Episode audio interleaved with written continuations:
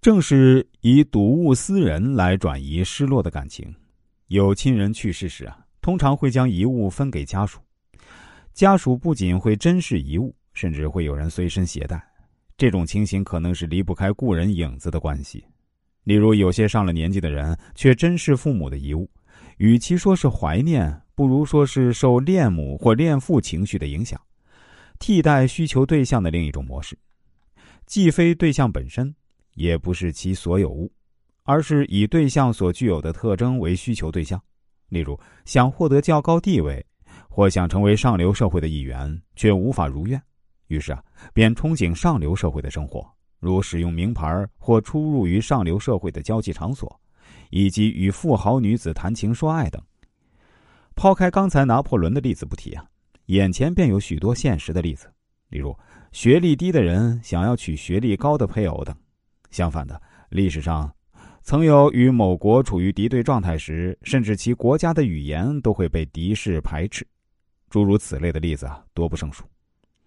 有位知名学者，父亲是位有钱人，他最喜欢不断的卖弄名牌或名牌的专有知识，例如啊，某品牌的葡萄酒是什么口味儿，咖啡的品牌中有什么典故，甚至固执到异常的程度。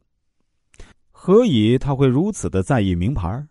又因何以自己懂得如此多的名牌为荣呢？其实啊，他对自身为一个学者并不满足，同时也一直眷恋着过去的美好回忆，且无法释怀，结果只好诉诸此类做法来提高自己的地位，并沉湎于过去的幻梦中。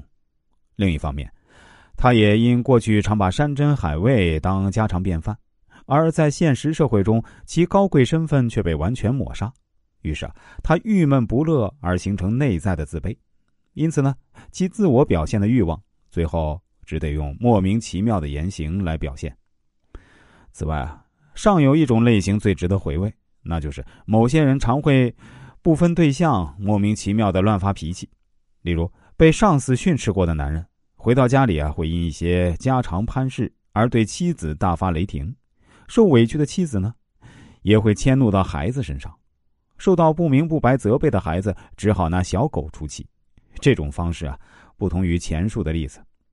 既非以特定的对象做发泄，也不是以类似的相关事物为对象，而是以任何不定的目标及自己所属的事物为对象，以寻求自我情绪上的发泄。当某人内心有毫不客气的反抗上司的欲望，但碍于现实却又不得不忍气吞声，于是啊，怒气冲冲的回家。此时，妻子既非上司的替代，也非上司的原有事物，但却和上司同样有象征着权威性质的地位。于是呢，便以此毫不相关的理由与原来的需求对象交替，胡乱的发泄心中的怨气。